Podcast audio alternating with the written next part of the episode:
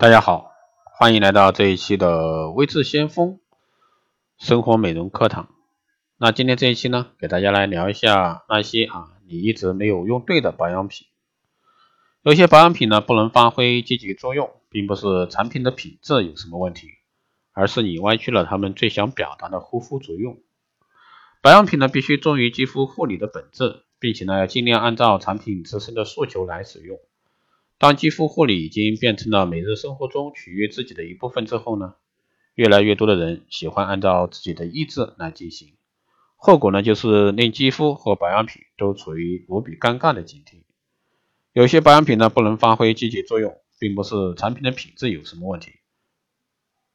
而是啊你歪曲了他们最想表达的护肤作用。比如说肌肤水，如果按类型细细化来分。化妆水呢，可以分为肌肤水、柔肤水、高机能水。洁面之后使用化妆水的目的呢，是为了帮助肌肤清理皮层、擦拭残留的洁面产品和皂垢，防止痘痘问题的产生。而肌肤水呢，恰好能够帮助肌肤解决这一问题。所谓术业有专攻，既然是肌肤水，就不能奢望它可以拥有比美柔肤水和高机能水般的一个强力渗透基底的一个养肤功效。所以呢，肌肤水怕这个拍打肌肤，或者说自制水面膜敷脸都是不可取的。还有保湿精华，理论上来讲，当角质层柔软细胞处于保水状态时呢，肌肤的吸收能吸收能力啊会变强，但这并不意味着当多种精华叠加使用的时候，要让保湿精华打头阵。从成分和制作工艺上来看呢。保湿精华为了起到封闭锁水的效果，通常会加入很多大分子胶质以及微囊成分，而其他功效的精华则会以酸类成分以及亲肤脂质为主要配方构成。这样的话，如果说先使用保湿精华，很可能会阻碍其他精华成分的吸收，将护肤效果呢降低。清洁面膜，每周一到两次的清洁面膜呢，可以让肌肤变得更加健康，角质层呢更干净，毛孔紧致。清洁面膜的作用原理呢，是通过产品中的高岭土等吸附成分，让肌肤与空气暂时隔绝。这样的话呢，肌肤表层温度升高，毛孔中的油脂和污垢会慢慢排出。很多人习惯在使用清洁面膜之后，就马上进行后续的保养。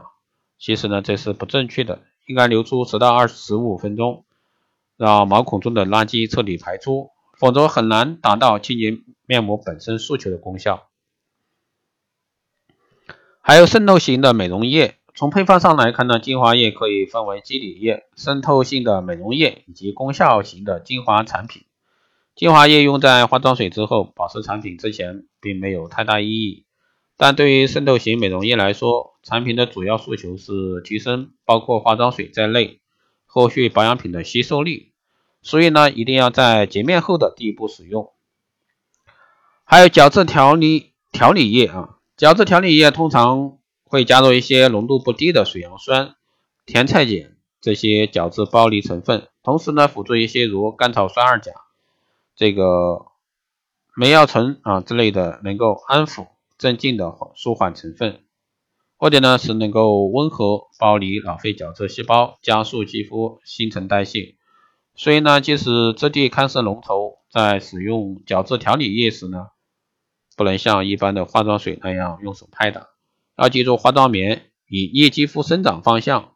轻柔擦拭，这样呢才能获得最理想的一个角质护理效果。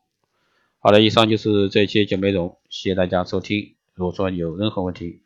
欢迎在后台加微信二八二四七八六七幺三，备注电台听众，可以快速通过。以上就是这期节目内容，我们下期再见。